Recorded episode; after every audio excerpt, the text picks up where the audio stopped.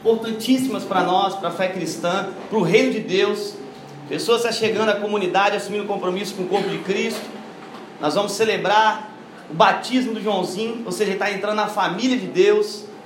Vamos comer do amor, beber daquele que se fez aliança por cada um de nós, que nem merecíamos isso.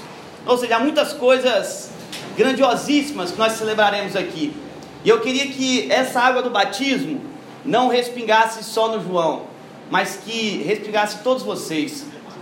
A minha intenção é que você seja profundamente tocado por essas águas, cara. Batismo é isso. A forma de você também entender a tua caminhada, a forma que você tem encarado a tua vida até aqui.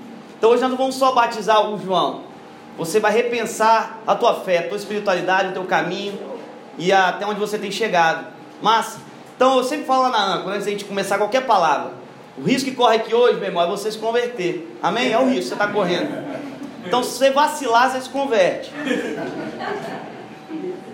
E essa é a intenção, sabe por quê, mano? O culto é isso. Tem gente que chega assim, pô, que palavra bênção. Poderia ter sido para fulano. Não, vai ser para você. Você precisa se converter, mano. Você não é tão bom assim. Você precisa beber mais de Deus. Essa água precisa chegar em você hoje, sabe? Você precisa renovar as alianças com Deus mesmo. A dele está eterna, mano.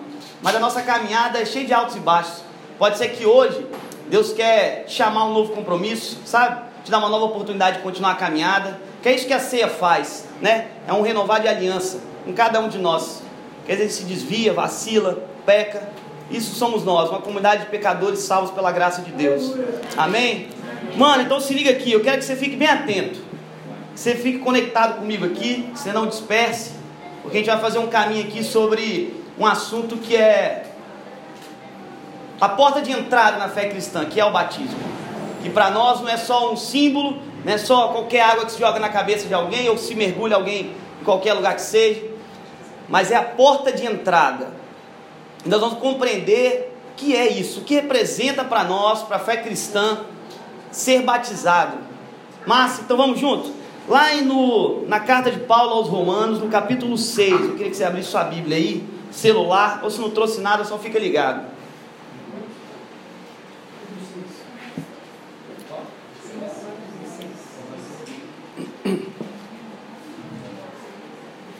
Abriu aí? Vamos junto? O início do capítulo, o Paulo já vai deixar bem claro que ele vai tratar no restante dele. Nós vamos ficar só no, no início aqui. Que diremos então? Permaneçamos no pecado para que a graça, a graça aumente?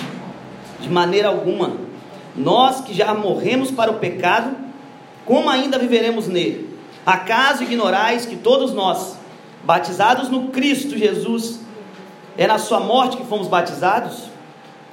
Pelo batismo fomos sepultados juntamente com ele na morte, para que como Cristo foi ressuscitado dentre os mortos por meio da glória do Pai, assim também nós caminhemos em novidade de vida. Amém. Pai, muito obrigado pela tua palavra, porque ela é viva e eficaz. Muito obrigado porque ela, independente do pregador que seja, ela já tem poder suficiente para nos libertar, nos confrontar e nos alimentar. Louvado seja Deus pelo poder da tua palavra. Comunique a nós aquilo que necessitamos, não aquilo que queremos. Em nome de Jesus. Amém e amém. Meu irmão, o batismo é o quê? Muito doido você pensar aqui o que a palavra diz muito claro aqui. Depois que você foi batizado, as orientações que Paulo vai dar no restante da carta é como viver uma vida pós um batismo, pós ter experimentado a realidade do batismo. Ele começa com a pergunta: então nós vamos viver no pecado, já que a graça de Deus está aí para que ela superabunde na nossa vida? Não, você é chamado a viver uma novidade de vida. Ou seja, o batismo, ele te coloca a viver uma vida sob uma nova perspectiva. O batismo te lança a uma nova realidade. Ou seja, se você foi batizado, se um dia você mergulhou as águas, você foi batizado em nome do Pai, do Filho e do Espírito Santo, você já é chamado, já te abre uma porta para que você desfrute de uma nova vida. Pode ser que você nunca tinha se atentado para isso, esteja vivendo sobre a escravidão e o jugo de si mesmo. Porque Cristo já te libertou, Ele já te chamou para fazer parte da família dele. Pode ser que você nunca tinha se atentado e está vivendo uma vida pequena, medíocre, no sentido de ser escravo do, dos, dos pecados que nos perturbam por culpa sua. Não entender a dimensão dessa liberdade que é proposta no batismo. E não só da liberdade, dessa nova vida que é disposta para que você desfrute. Amém? Cara, uma coisa que a gente precisa entender: Deus quer que a gente ande como já tivesse alcançado a estatura dessa nova criatura. Porque quando você mergulha, meu irmão, nas águas, Joãozinho nem tem tanta consciência. Mas quando é alguém adulto, o cara fala assim: pô, eu sou uma nova vida. Pô, eu continuo com as, as mesmas pereba, as mesmas dificuldades, as mesmas treta, como assim? Mano, o batismo não é um milagre que acontece de uma hora para outra. A dimensão ela é espiritual. A tua vida passa a ser transformada paulatinamente. Na caminhada, a santificação, o batismo é justamente Cristo se apresentando a você e falando: agora eu conduzo a tua existência. É Cristo em nós, sabe? Sendo o condutor dessa nova vida proposta por Ele mesmo que foi dada, revelada e acessada pela cruz do Calvário. Sabe? E eu queria que a gente caminhasse. Que vida é essa? No que consiste de forma prática essa nova vida? Primeira coisa, fica ligado aqui. É uma atribuição divina de ordem, função e propósito. Como assim, Pedro? Quando Cristo cria as coisas, quando Deus dá, dá ordem ao mundo que era sem forma e vazia, ele faz isso basicamente de duas formas. Ele nomeia e ele separa. Ele haja luz depois ele separa luz de trevas, né? Ele cria os firmamentos e separa, ou seja, agora é, a forma como Deus dá ordem às coisas é separando e nomeando. Quando você é batizado, há essa dimensão agora. Você primeiro, você é separado. Santificação é isso, é um povo que é chamado a fazer parte a, a, fazer, a começar a caminhar sua própria vida num, numa outra dimensão, num outro reinado, não é isso? Você é inserido, você passa de, de fazer parte de um, de um governo próprio, de si mesmo, sabe? Onde, era, onde a gente era condenado, tido como filhos da ira, do caos, por desagradar a ordem de Deus, e Ele nos transporta para um novo reino, que é o reino do Filho do seu amor. Há um novo governo sobre a tua vida agora. E ele fala, faz isso te separando. Joãozinho vai ser separado a fazer parte da família de Deus hoje. E ele nomeia, já não é mais João, é João, filho de Deus. Quando você é batizado, já não é mais o Jaime, já não é mais o Gustavo. Você tem noção disso? Quando você está no pecado, você é só o Jaime.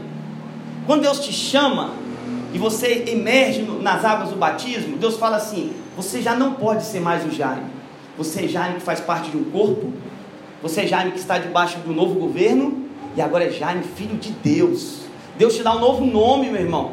Uma nova identidade. Porque o que foi revelado na cruz não foi a nossa identidade. O, pecado, o que o pecado faz é gerar confusão. Uma das perguntas que as pessoas mais se fazem nos dias de hoje é quem somos? O que sou eu? O que eu faço? Qual é o meu sentido de fazer o que eu faço? As crises são de perguntas amplamente honestas e existenciais, porque é isso que o pecado faz. Ele descolou aquilo que nós pensamos, desejamos e que conseguimos ser de fato. Isso gera crise em nós. Por que, que trabalhar não faz sentido?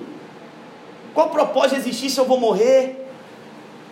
Ou seja, há uma crise identitária nos dias de hoje. E o que a cruz revela para nós é a nossa verdadeira identidade como pessoas criadas à imagem de Deus. Está lá no relato da criação de todas as coisas. Deus criou você como imagem e semelhança dele, dessa relação perfeita que é a Trindade. O pecado te distanciou disso, meu irmão. Mas há resquícios aí. E ele está te resgatando, ele está te inserindo nessa relação novamente. Então você já não pode mais ser chamado somente o Pedro. É Pedro, filho de Deus, sendo refeito, sendo reconfigurado em e semelhança daquele que me criou. Joãozinho vai ser agora inserido nisso, separado, para cumprir o propósito de Deus. Quando você batiza, meu irmão, a tua vida já não pode mais ser a mesma. Ela ganha sentido, direção. Batismo é, é essa água que te lança. É, a, a, o Evangelho se apresenta como luz, não é isso? E é muito louco, eu sempre falo isso. Luz ela dá clareza às coisas. Ela faz com que a gente enxergue as coisas como elas realmente são. sabe? Agora você não tem como caminhar de uma mesma forma. A sua vida passa a ter. Sabe quando a luz. Eu gosto muito disso. Eu tomo meu café da tarde, pra você entender uma coisa do dia a dia. Lá, no, no, lá em casa tem um escritóriozinho lá e o sol da tarde ele entra assim pela, pela janela. Às vezes eu estou tomando meu café, comendo alguma coisa. Cara, eu gosto demais dessa luz. A luz da tarde é que eu desfruto mais, a da manhã eu estou no sol trabalhando, estou no culto muito não. Mas a da tarde, que eu estou mais tranquilo dentro de casa, e aquela luz vem, cara, bate na xícara de café, dá um outro brilho à comida. Você consegue ver a textura das coisas. Já reparou isso, cara? Já comeu numa luz, aquela luz do sol que, que, que clareia aquilo que você está fazendo? Cara, é de uma beleza maravilhosa. Então, hora que eu estou comendo um pão, eu falo, cara, olha isso, a textura desse pão, velho, dessa torrada, dessa banana, que louco. Ou seja, a, a, a luz, ela evidencia as coisas como elas realmente são. Os detalhes, sabe, da vida. Ou seja, quando você é separado para esse reino, sabe o que, que você faz? Você fala, caraca, era isso que era ser cristão? Cristão não é, olha que louco, o pessoal acha que é isso, né? Tem uma imagem muito equivocada do crente. O crente é quem não faz isso, não faz isso, não, uma, uma série de nãos isso é idiotice. O cristão, ele não é uma série de nãos, é uma série de podes. Porque você fala assim, caramba, a fé cristã é isso. Ele potencializa as coisas para você ver cada coisa no seu devido lugar. Ou seja, eu gosto quando o C.S. Lewis fala que o cristão não é o que deseja de menos. Na verdade, ele deseja é muito, só que ele deseja as coisas de forma correta. É uma reorientação dos seus desejos. O cristão sente prazer nas mínimas coisas. Num tomar de café com os amigos, ou numa celebração dominical a realidade ganha densidade, ganha sentido e propósito. Ele não acorda segunda-feira, meu irmão, ainda que isso às vezes a gente acorde, mas o cristão deveria se lembrar: o sol nasceu na segunda, as misericórdias se renovaram, o meu Cristo vive, Ele está me dando mais uma oportunidade de viver essa vida nova que Ele já disponibilizou para mim. A família ganhou outro sentido, as amizades ganhou outro sentido, o namoro ganhou outro sentido. Sabe, são janelas que se abrem, mano. São portas que são escancaradas, que você acessa as coisas, e que é o segundo ponto, anota aí, que é a porta de entrada para a realidade. O batismo, ele abre portas para que você encare as coisas como elas realmente são. Quando o Joãozinho for crescendo, ele não vai encarar nada mais nessa vida, por conta da educação dos pais, dos padrinhos, da mesma forma. Ele não vai encarar mais as relações de amizade de forma pagã, que se rompe de qualquer maneira que não há alianças fortes, sabe? Ele não vai encarar a natureza como de forma desordenada, como a gente vê hoje, que o ser humano não, não lida de forma equilibrada com nada, nem consigo. Os amores estão perdidos. Nós amamos mais as coisas do que os seres humanos, amamos mais a nós do que o outro, amamos menos o Criador de todas as coisas e transferimos esse amor para as coisas finitas e criadas. Agora, aquele que foi mergulhado nas águas, começa a treinar o seu coração, os teus olhos e a tua mente a enxergar as coisas de uma outra perspectiva. Claro que isso é um trabalhar diário. O batismo, irmão, é como se fosse um quebra-cabeça cósmico, que Deus começa a montar as pontas. Não tem uns quebra-cabeças de mil peças? Sei lá, aqueles quebra-cabeça complexo. Eu brinco só dos de dez com meus filhos. Não entro nos de mil, não. Mas, pô, eu, eu, tenho uma tática. Eu acredito que essa é a melhor forma. Você monta primeiro as bordas, não é? Sim ou não? Quem gosta de quebra-cabeça? Pô, se começar por meio dá ruim. Cara, o batismo é isso. Deus começa a montar as bordas. E aí você começa a ver o sentido dessa linda e maravilhosa paisagem que Cristo está pintando, que é esse novo reino que já inaugurou agora. O reino de Deus já chegou. Quando você é mergulhado nas águas, você já pode desfrutar desse reino vindouro que vai se completar aqui além, mas já está acessível para você, meu irmão. Você vive uma vida sufocante, pequena porque quer, porque está aberto. Deus já escancarou portas. Você vai ver o seu casamento de forma pequena se quiser. Você vai ver a dimensão da igreja de forma pequena se você quiser. Você vai ver as suas relações, você vai encarar o teu trabalho, a tua vocação de forma pequena se você quiser. Deus escancara, a tua sexualidade vai ser reconfigurada, repensada agora a partir de uma nova ótica. Você já não é mais refém do que você sente. Você agora encara tudo a partir de um propósito maior. O governo passa a ser outro, cara. O batismo não é um ponto final, meu irmão, é o começo. O batismo não é um ponto final, é um começo. Eu costumo brincar que quando a gente desce as águas, você não batiza uma vez, você é batizado. Você está sendo batizado. Deus te mergulha nessa realidade. E quando você levanta? Só na consumação de todas as coisas. Ou seja, você é imerso. Como diria Paulo, né? É, é, agora eu movo, existo e vivo nessa realidade, como se fosse um oceano que te invade, e tudo que você faz agora é permeado pela graça de Deus. Ainda que você tente fugir, meu irmão, é como se você tentasse fugir, não tentasse ser molhado debaixo de um oceano, não é possível, ele já te inundou, meu irmão. O que você pode fazer é viver como um cego debaixo do oceano que tem uma imensidão, uma beleza a ser explorada. Aí é uma fé mirrada. Você pode ir para o céu assim, meu irmão, mas vai chegar lá e vai se arrepender. Putz, não desfrutei de nada. Deus abriu tantas portas, eu reduzi a minha existência a meia dúzia. Sabe? Deus abriu portas e portas para que você acessasse e descobrisse mais sobre Ele. Igual eu falei ontem aqui, casamento, paternidade, são pedagogias divinas para que você aprenda sobre quem? Sobre o próprio Deus. Você acessa mais a paternidade de Deus e, e, e, e as atribuições dessa paternidade divina quando se torna pai. Ah, Pedro, mas é só assim que eu compreendo? Claro que não. Mas há dimensões que se compreende muito mais de forma experiencial e prática do que só de forma lógica, meu irmão. A Trindade não se compreende só de forma lógica, não. Deus se revela na beleza da vida. O casamento é justamente esse simbolismo vivo dessa relação perfeita da Trindade, que transborda e cria todas as coisas. Falei aqui ontem, o transbordamento de um amor sincero um pelo outro, ele evidencia-se através dos filhos, que são forma visível, sabe, desse amor que transbordou. Filho para nós não é opção, é missão é uma consequência de alguém que se ama e entende que uma das formas de perpetuar o evangelho também é colocando filhos no mundo. Ele não é uma conta matemática, eu não estou refém do mercado, meu irmão. As regras do jogo são outras, sabe? São outras. A arte é redimida. Eu já não encaro mais a beleza da criação de qualquer forma. Eu não posso olhar mais o nascer do sol de forma pagã, meu irmão. Eu não posso olhar mais a beleza da criação de forma pagã. Eu não posso encarar a forma que eu lido com o alimento da mesma forma. Se você foi batizado, todas as coisas são ressignificadas, meu amigo. Tudo. Não há um centímetro quadrado da tua vida que não seja ressignificado pelo poder do batismo. Eu costumo dizer, cara, que a forma como eu lidava com a vida, e aqui quando eu usar o termo pornográfico, não é o pornô em si, é, é, é, mais um conceito da forma da gente lidar com as coisas. Todas as coisas para mim, é, o fim de todas elas era o desfrute pessoal. Então a relação, na verdade, era quase que um, um espelhamento de mim mesmo. A comida era só isso. A comida para mim não tinha gosto mesmo. Porque ela queria só tapar minha fome. É um esvaziamento completo do sentido e significado e propósito da comida. Isso não foi criado só para enfiar comida na tua goela, não, meu irmão.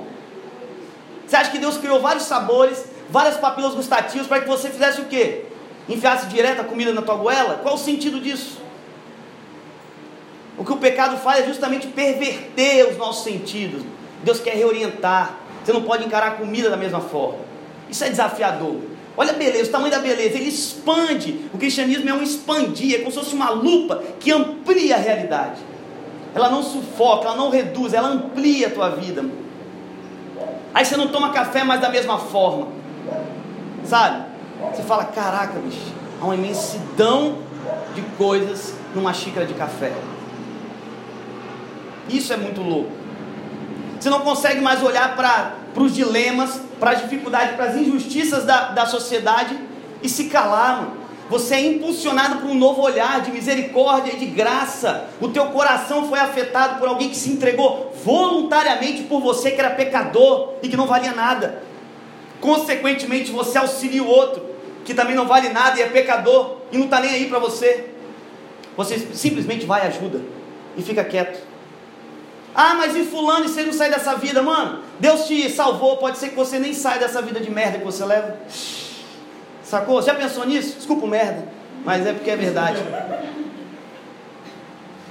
Escandaliza com merda não, meu, volta. Perde a benção não. Saiu aqui. Depois edita aí. Meu irmão, Deus está abrindo uma porta e várias para você. Terceiro ponto é: essa nova vida precisa ser acessada de duas formas: pela fé e pela imaginação. Por quê, meu irmão? Porque é por fé que a gente anda, velho. Você pode falar assim, pô, Deus já. Vocês devem passar por isso. Pô, o reino de Deus já chegou, velho.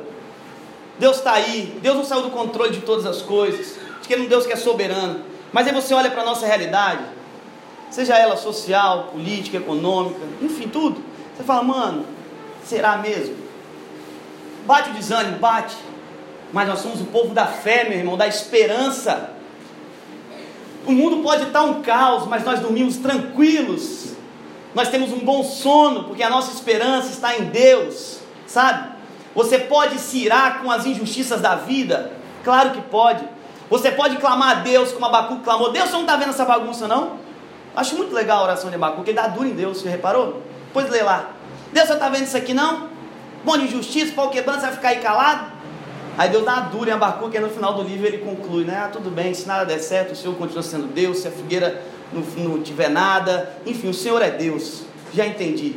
Deixa eu aquietar meu coração, querer parar de dar ordem para aquele que continua governando todas as coisas. Às vezes é o nosso coração, você pode clamar a Deus, Deus não está vendo isso, você não está vendo aquilo. Você não está vendo a tua natureza sendo esmagada pelo ser humano que não consegue fazer nada de forma equilibrada. Você não está vendo tanto de desempregado, tanta gente morando na rua, tanta gente passando fome, mais da metade da população sem saneamento básico. Você não está vendo isso, não, Deus? Você pode se irar, você pode se perturbar, mas você vai ter uma bela e boa noite de sono. Porque o Espírito Santo de Deus é aquele que nos concede a paz que excede a qualquer entendimento, mano. Você acessa a realidade por fé. E imaginação, meu irmão, aguça na tua cabeça uma imaginação escatológica, que Deus disse para você assim: você já não é mais o mesmo, a mesma Pri, você é uma nova, creia nisso. Vezes você pode estar dizendo, você não conhece a minha realidade, você não conhece a minha vida, Pedro. Mano, mas Deus conhece, Ele disse, meu irmão. Tome posse dessa realidade.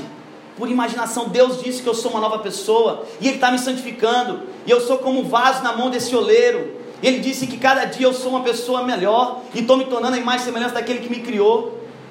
Isso aguça a nossa imaginação que Deus está no controle, que Ele é o bom pastor, que Ele nos conduz, que Ele não abandonou aqueles que são seus, meu irmão. Ainda que você não acredite nisso, isso é a voz do diabo, meu. Acredite nas palavras de Deus, acredite na Bíblia. Deus não mente, meu. Deus continua sendo Deus. E se ele diz que ele está te forjando uma pessoa cada vez mais parecida com Jesus, acredite, porque quando você acredita nisso por fé e por imaginação de que essa é uma realidade de Deus, você começa a viver como se já fosse isso. Lembra que eu falei? Nós precisamos viver já como essa pessoa, em plena condição, em plena perfeição. C.S. Lewis fala, velho, que você precisa viver, as virtudes são, por exemplo, eu, eu não sou um cara tão paciente. Como é que eu vou me tornar um cara paciente? Vivendo como se fosse um cara paciente. Bem paradoxal o negócio, mas é isso. Você se torna paciente tentando viver-se como se fosse um cara paciente. É nas dificuldades da vida, nas pressões que tiram a tua paciência que você vai ser forjado um cara paciente. Não é você que se reconhece paciente, é quem te perturba que diz: você agora é um cara paciente. Ninguém bate no peito e diz que é um cara virtuoso. As pessoas reconhecem a virtude em você. Um paciente, no, um, um cara sábio no bar, eu sou sábio. As pessoas ao redor que são abençoadas pela sua sabedoria falam, pô, esse cara é sábio, pode ouvir. As pessoas não tem nem, não tem nem noção do tanto de virtude que flui da tua vida. E quanto de pessoa está sendo abençoada por aquilo que Deus está fazendo em você. Você deve perseverar em Cristo, em Jesus e pelo Espírito Santo de Deus, que está te forjando alguém novo diariamente. Agora você precisa encarar a tua vida dessa forma. Ah, eu tenho dificuldade, mano, mas ora, lê a Bíblia. Persevere na comunidade local, confesse os seus pecados, mano. Busca Jesus, pare de olhar para o teu pecado, olha para a esperança desse novo mundo que Deus já inaugurou. Toda vez que você se pega olhando só para aquilo que é a tua dificuldade, isso te paralisa. Você precisa olhar para a esperança da cruz que já te libertou de todo o pecado. Só você pode se tornar escravo do seu próprio pecado, porque Cristo levou sobre ele toda, toda e qualquer condenação que havia sobre nós. O negócio é que você pode não querer acessar isso por ser orgulhoso demais. Mas Cristo aniquilou na cruz o teu pecado. Você não surpreende a Deus, meu irmão. Ah, mas Deus me conhece. Mano, quem não se conhece é você, ele te conhece. Poxa, mas agora eu vacilei, não esperava isso de mim. Meu irmão, Deus não é bobo. De novo, bobo é você. Se liga. Manos, quarto ponto. Vocês estão comigo aqui? Estão anotando? Estão ligados? O quarto diz: O Espírito Santo, mesmo que ressuscitou Jesus dentre os mortos, vivificará o teu corpo mortal. O batismo é uma habilitação para o desfrute de uma vida livre. O batismo te habilita a viver a vida que Deus tem para você. É uma habilitação, meu irmão. Por exemplo, quantos aqui tem carteira de carro? Cara, enfim, quando você tira uma habilitação, você passa por uma prova, tem todo. Se aprende a manusear o carro, a passar marcha. Tem uns que já vem com alguns vícios, aí tem que né, reconfigurar todo o repertório motor ali, porque já faz tudo errado, não dá seta. Enfim, depois que você é habilitado, você já percebeu? É muito, muito engraçado isso. Quando você vai aprender a dirigir, aí você fica naquela, sua mente só pensa assim: embreagem, acelerador, embreagem, aí você morre o carro, sua perna fica soltando a embreagem devagarinho para não morrer. Bicho, a, a, a, o, teu, o teu cérebro ainda não, não pegou o ritmo daquilo, não é automático. Agora, quando você dirige, é muito louco. Você já percebeu tanta informação que você manda para o seu cérebro para você dirigir um carro?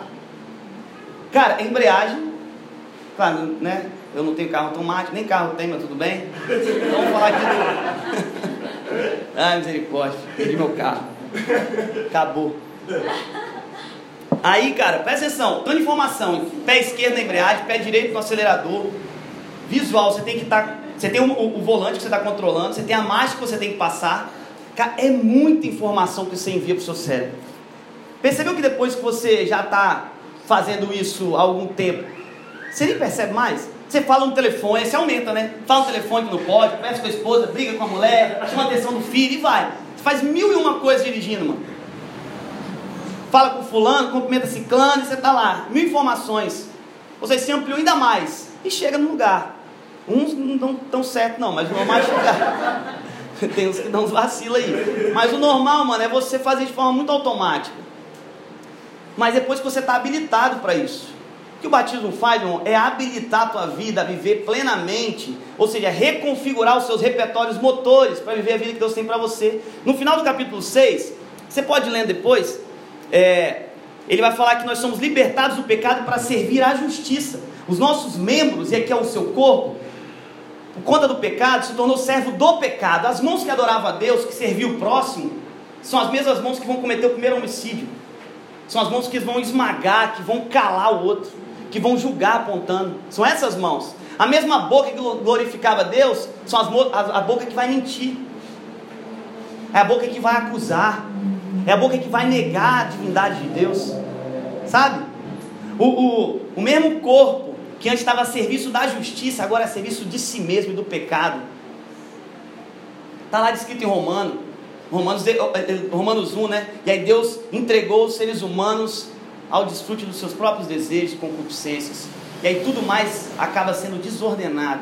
O que o Espírito Santo de Deus faz com o batismo é reconfigurar você por completo, para que você passe a viver de forma natural, como imagem e semelhança de Deus.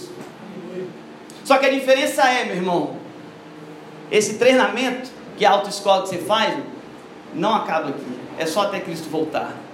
Então, para quem achou que já ia estar, meu irmão, surfando na onda aí da santificação, tá não.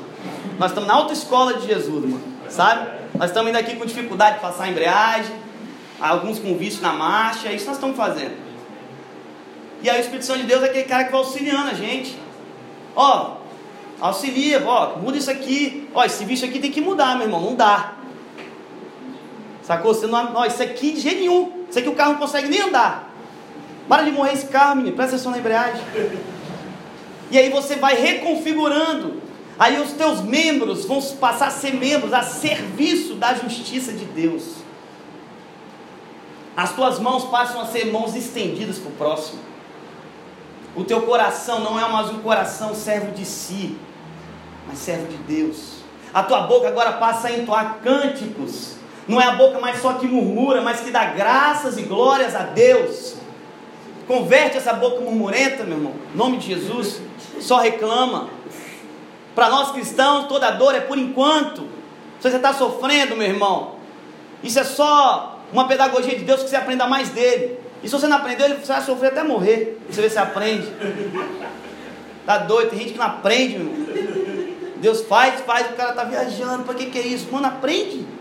Deus é um grande pedagogo lá em cima, tentando te ensinar sobre ele, você está viajando. Eu falei que sofrimento é isso, é uma moldura também. Deus está pintando você em imagem e semelhança de Deus. Deus está lá, grande artista.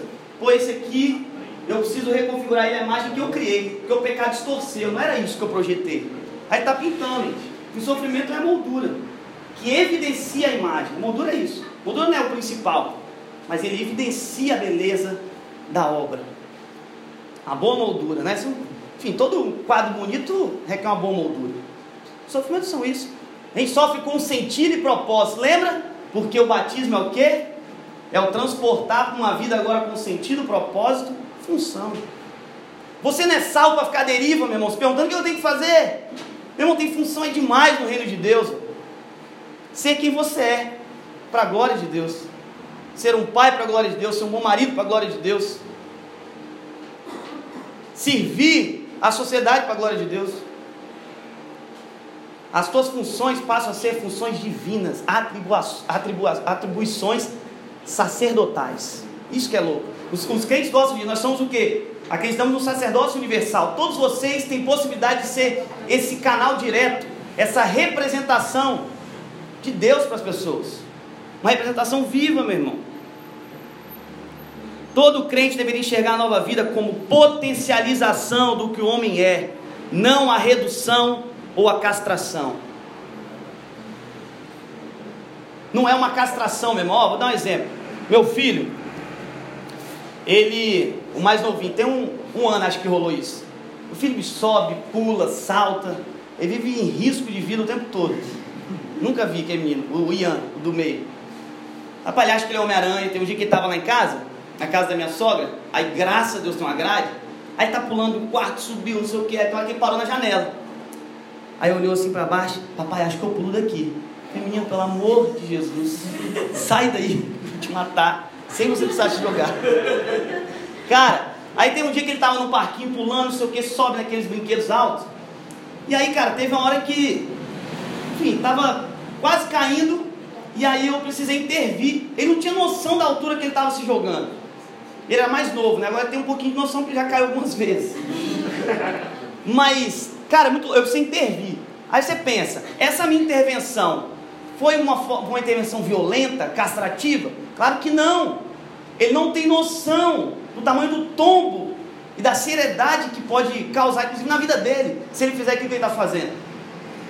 Eu preciso intervir de forma amorosa e explicar para ele, meu, meu filho, você pular daqui, vou ter que ir para o hospital. E não tá legal o SUS. Tá? Só para te dizer. Papai não tem plano. Fica a dica, tá?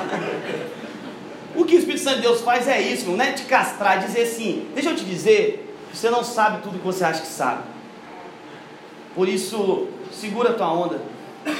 O Espírito Santo de Deus não vai te castrar, ele vai potencializar. Porque se eu deixasse meu filho cair, ele, meu irmão, podia perder a vida. Ou seja, olha que burrice. Eu ensinei a ele a altura, aonde ele poderia pular. Aí eu fui treinando ele. Hoje já pula da altura que nessa época eu intervi. O Espírito Santo vai fazer em você é isso. É dizer, cara, até aqui hoje você não pode ir, meu irmão. Calma. Uma vida, independência do Espírito Santo de Deus é isso. É entender como Deus está potencializando você tem que descobrir que você não pode tudo que você acha que você pode. Graças a Deus por isso. Você pode se achar, ô oh, Superman, você pular desse prédio, você vai morrer. Fazer o quê? Meu filho acha isso, eu vou pular, papai, eu sou Homem-Aranha. Não é meu Homem-Aranha. E tem gente lidando com a vida como se fosse Homem-Aranha. Acha que pode tudo. que nada tem consequência. Isso é tolice. Colocar os teus desejos à frente de tudo e de todos é tolice. Não é ver de uma forma sábia. Só vai gerar frustração, vazio, decepção. Viver uma vida de qualquer forma é pequeno demais. Por isso que a fé cristã é algo sofisticado, meu irmão. O cara que acha que a fé cristã é só, pô, você é crente, meu irmão. Que vidazinha xoxa. Mano, você não entendeu nada. Não vou nem. Você quer gastar tempo com você, não? Estou falando besteira. Você quer sentar para a gente conversar? Eu te mostrar o que é a fé cristã? Ela é sofisticada demais. Ela é sofisticada demais. Que as pessoas olham as coisas são com. Ah, essa garrafa é só mais uma garrafa. Mano, fé cristã fala: não, não é só uma garrafa. Você não está vendo o que eu estou vendo. Tolo é você. Sabe? Meus irmãos, batismo é esse atestado de maioridade dada a nós, que não é autonomia, mas responsabilidade de agora caminhar enxergando os perigos, alturas e possibilidades da vida de forma consciente. Presta atenção nisso aqui, vou ler de novo, cara. O batismo é esse atestado de maioridade dado a nós, que não é autonomia, mas responsabilidade de agora caminhar enxergando os perigos, alturas e possibilidades da vida de forma consciente. É isso que Deus faz com você, meu irmão. Deus está te chamando para uma vida ainda mais responsável. Seja um homem de verdade, seja uma mulher de verdade. Uma mulher a imagem semelhança de Deus. Um homem mais semelhança de Deus. Por isso que gente que não quer, quer ver uma vida mirrada, é cristão não é esse lugar mesmo. Agora você quer ver uma vida cheia de experiências, de prazer, onde você potencializa tudo, toda a tua existência, tudo que você é. Bem-vindo à fé cristã. Queria finalizar. O que seria então essa vida em Cristo, né? Porque o batismo é isso, não é isso que a gente acabou de falar? Essa vida em Jesus, somos nós em Cristo. Cristo sendo tudo em nós, na nossa caminhada diária. Estar em Cristo é essa imersão completa e contínua na realidade divina. Você não apenas batiza e pronto, você é imerso continuamente, como eu falei, e só se levantará quando Cristo tiver completado a obra dele em você. É uma caminhada contínua, meu irmão, porque ele chama para andar em novidade de vida. A fé cristã é um caminho. Bem-vindo ao caminho. É uma peregrinação. Você vai murmurar, vai, mas não pare aí. Você vai errar, vai, mas não pare aí. Você vai pecar, vai, mas não pare aí. É uma imersão completa e diária. É recuperar sua verdadeira imagem, identidade, papel e propósito. Nós temos agora um outro roteiro, uma outra narrativa que conduz a nossa existência, que são as Escrituras, que é o corpo de Jesus, que é a igreja. É você recuperar o senso de missão no mundo. Efésios diz que pela graça sois salvos mediante a fé. Para quê? Para como feituras dele nós fôssemos o quê? Nós somos criados para as boas obras em Cristo Jesus. Deus te criou para que você faça algo relevante ao mundo, meu irmão. Para você. Deus criou para as boas obras, a obras santas disponíveis para que você seja um reflexo da imagem dele. Deus não te criou para você ficar sentado consumindo fé, meu irmão. Por isso que as pessoas quando ser recebidas aqui, eu conversei agora há pouco, eu falei, mano, você não está vindo para cá para ouvir uma boa palavra, pô, já emprega para caramba, que legal e vai embora. Se você não quer assumir um compromisso com a vida dessas pessoas aqui, caça um clube de cerveja, que é melhor. Aqui é igreja, mano. Aqui é igreja. Você precisa assumir um compromisso com Deus, com as boas obras que Ele já preparou, as boas obras a gente já preparou. Agora Ele vai te inserir nelas. Porque é Ele que efetua tudo em nós, cara. Isso é louco. Mano, estar em Cristo é, um, é, é, é você receber um novo poder para vencer o pecado e anunciar o Evangelho. Deixa eu te falar uma coisa: você tem possibilidade de vencer o pecado, porque há um poder que é compartilhado a você, que é o Espírito Santo. Você acredita nisso, meu irmão? Você está comigo aqui ainda? Deus te deu isso. Agora você se relaciona com o Espírito Santo de Deus? Você acha que é só uma energia? É o próprio Deus que faz a habitação em você, meu irmão. Não diminui isso. Não diminua isso. Por favor. é estar inserido numa relação de amor, cuidado e confiança. O fruto do batismo é relacional. Você é inserido para fazer parte de uma família. Você não anda mais só. Mas você não conhece a minha família. Não preciso conhecer, meu irmão. Deus está te dando outro. Sua família é disfuncional. Você tem um pai perfeito. Você tem alguém que cuida, que te ama, está disposto a ser esse auxílio diário na tua caminhada, na tua existência. Você não é salvo para ficar à deriva e viver uma vida solitária, meu irmão. Essa conversa, eu sou igreja aqui na minha casa, eu estudo teologia, eu leio Bíblia e sou crente. Mano, não há negociação para você fazer parte do corpo de Jesus, cara. Isso foi o que Cristo fundou. O que ele veio, o que ele vai resgatar, o casamento que ele vai, que, que, que nós vamos celebrar, é com a igreja, não é com você. Isso é muito moderno, é você se achar bom demais. A, a fé cristã tem particularidades individuais? Claro que tem, a gente chama pelo nome, como nós falamos aqui. Deus te, te conhece antes da tua gestação, de você ser gerado. Cristo é que chama todas as coisas à existência. Se você está aqui, Ele te chamou. E pelo nome. Mas não para por aí. A história não é sobre você, é sobre Ele. Te insere numa narrativa maior que a sua. A sua se torna pequena demais. Você fala, nossa, vou ver essa outra história que vale mais a pena. A minha encontra sentido na dele.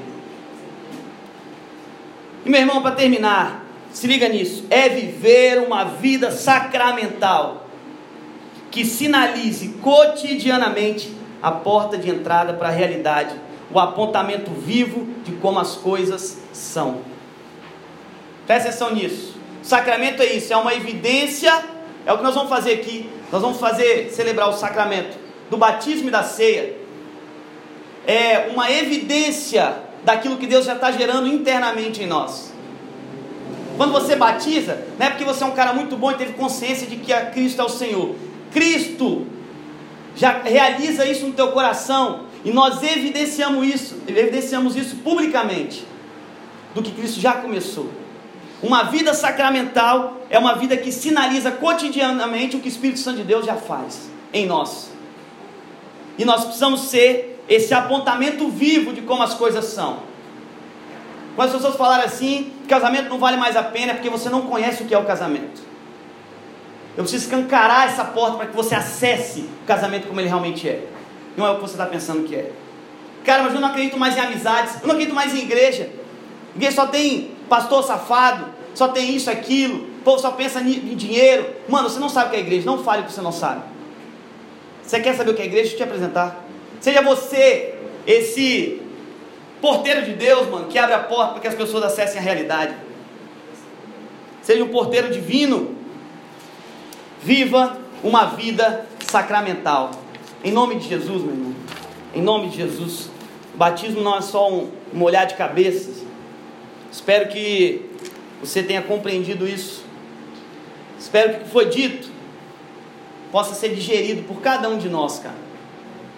Espero que essa palavra reverbere no seu coração, faça você encarar a tua vida jamais da mesma forma.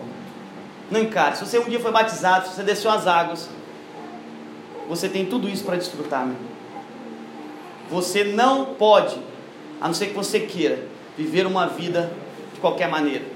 Há uma nova vida a ser desfrutada em Cristo Jesus, está disponível para mim, para você. Amém?